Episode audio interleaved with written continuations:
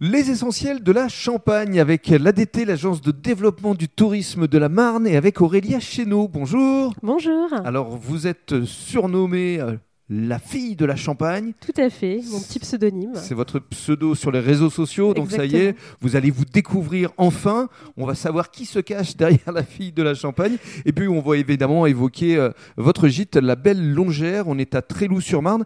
Mais dans un premier temps, parlons de vous, de votre parcours vous n'êtes pas forcément une, une fille de la région au départ de l'action. Et oui, effectivement, c'est par amour que je me suis installée en Champagne hein, en rencontrant euh, mon conjoint viticulteur. Vous êtes originaire d'où alors Je suis originaire de la région parisienne, Ah. du Val d'Oise très exactement. Donc à un moment donné, vous avez décidé de changer de vie, mais qu'est-ce que vous faisiez avant Vous étiez dans l'édition, c'est ça Tout à fait, j'étais attachée de presse euh, dans une maison d'édition indépendante à défendre plusieurs collections d'ouvrages que j'appréciais beaucoup par ailleurs. Alors qu'est-ce qui a été euh, moteur C'est l'amour évidemment, Oui, l'amour tout à fait. et la région aussi La région, bah, je dirais que je suis tombée autant amoureuse euh, de monsieur que de la région, même Mhm. si bon, il sera content aussi que je dise que évidemment il prévaut hein, surtout, mais la région effectivement était un vrai coup de cœur. Mhm.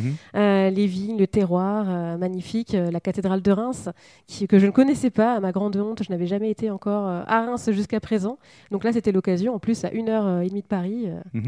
Et alors pourquoi euh, Tréloux-sur-Marne Alors là, ça a été un coup de cœur, c'est la maison, le deuxième coup de cœur d'ailleurs, une rencontre euh, immobilière où on m'a présenté euh, cette longère euh, magnifique qui euh, m'a dessiné tout de suite un projet de vie.